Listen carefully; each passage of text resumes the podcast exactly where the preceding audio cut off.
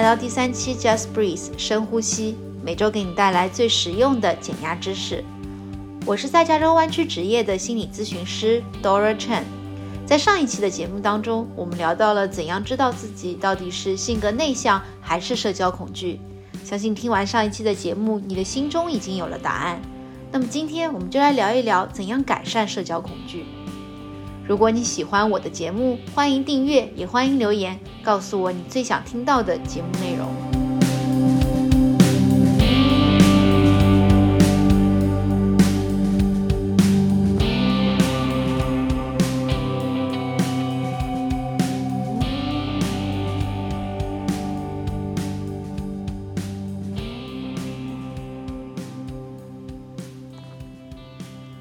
在上一期的节目当中，我们说到内向是天生的性格品质，而社交恐惧则是后天习得的心理障碍。那么，既然社交恐惧是后天习得的，我们也许就有办法可以 unlearn it 去改善它。在这里，首先我想给大家介绍一些自助的法宝。自助法宝一：学习控制呼吸。当经历焦虑、恐惧的情绪的时候，你的身体会发生一系列的改变。最容易察觉的改变就是你会突然发现自己开始呼吸急促了起来。那么急促的呼吸会让你体内的氧气和二氧化碳产生不平衡，从而导致更多的紧张情绪和生理反应，比如说头晕、感到窒息、心跳加快、肌肉紧张等等。这个时候，一个简单的呼吸练习就可以帮助你重新找回正常的呼吸频率，它就是正方形呼吸法。如果你现在有一些时间，可以跟着我一起来做一做。首先，找到一个舒适的坐姿，一只手放在你的胸口，一只手放在你的腹部，这样你可以感受到自己的呼吸。用你的鼻子缓慢的吸气，心里默数一、二、三、四，屏住，心里默数一、二、三、四。张开你的嘴巴，缓慢的吐气，心里默数一、二、三、四，然后再屏住呼吸，心里默数一、二、三、四，非常好。现在你可以正常的呼吸了。如果你觉得不够，可以再来一次以上的吸气和吐气的练习，一般重复三到四次就能够恢复平和放松的呼吸频率了。这个时候，你也会发现，原本紧张、焦虑的心情也会变得轻松许多。自助法宝二：学会超人站姿。什么叫做超人站姿呢？我们可以想象一下，Superman 是怎么站的：双脚分开站地，背挺直，挺胸，抬头，双手叉腰，肩膀后放，这就是治疗恐惧的超人站姿。这个站姿的背后其实是有实证研究的。哈佛大学教授艾米卡蒂的一项心理学实验表明，人们的站姿会直接影响到他们的荷尔蒙水平，从而影响到人们的表现能力和自信心。实验发现，相对于没有站过超人站姿的被试验人群，这样以超人站姿站立两分钟之后，被实验人群在公开演讲的场合会表现得更加热情和自信。通过对比两组实验人群的激素水平。发现超人站姿会让人体内的睾丸素增加，皮质醇减少，从而使得人们变得更加自信，表现力更好。自助法宝三：学会积极的自我对话。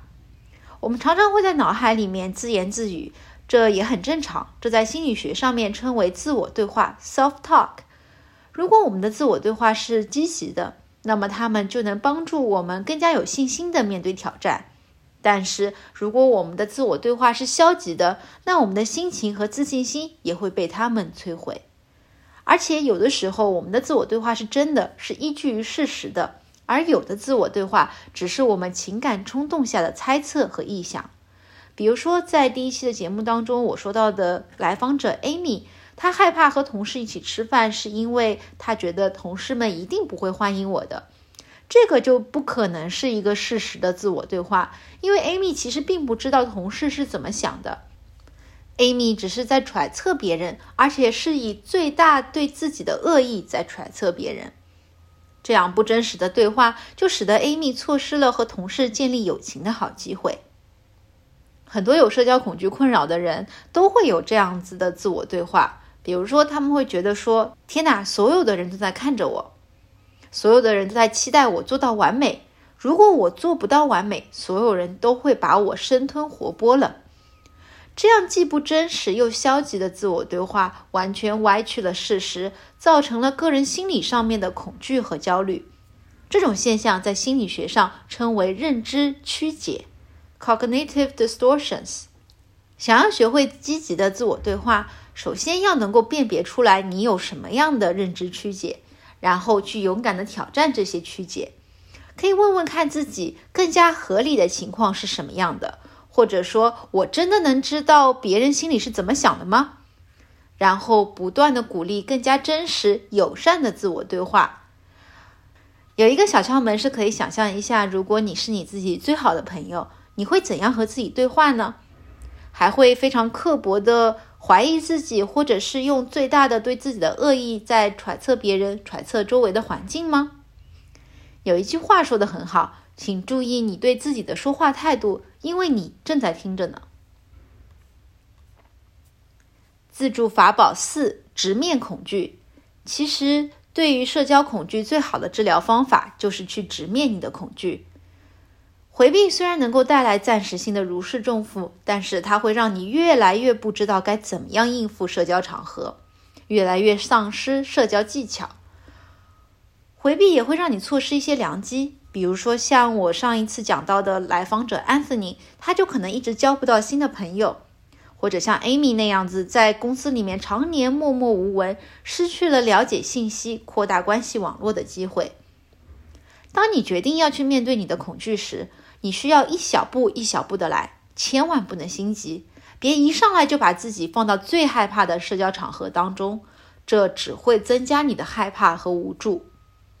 你需要给自己制定一个社交恐惧阶梯，从最不感到焦虑的社交场合一阶一阶的爬升至最害怕的社交场合当中。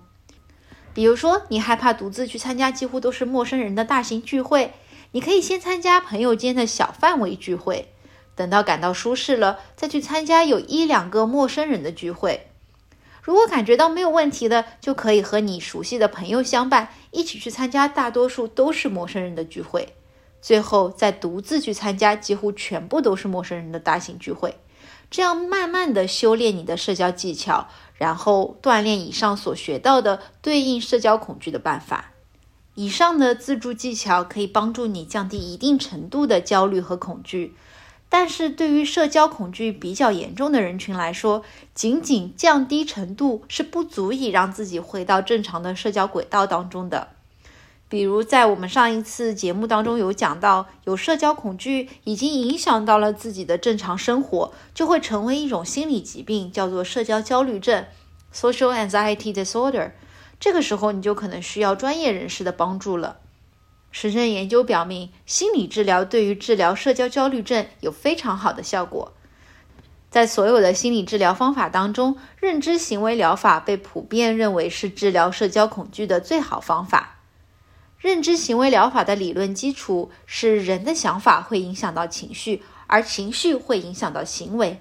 所以在心理咨询师的帮助下，如果患者能够改变对于社交场合的负面想法，用相对积极的实际的想法来代替负面的想法，患者的焦虑也会大大的降低，患者在社交场合当中的表现就会变好，进一步促进积极想法的产生。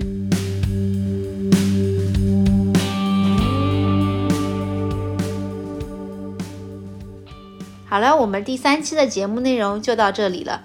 喜欢我的节目，别忘了点击订阅。想要了解我的心理咨询服务，欢迎登录我的咨询网站 C O C Docare，链接在文案当中。我们下一期再见啦！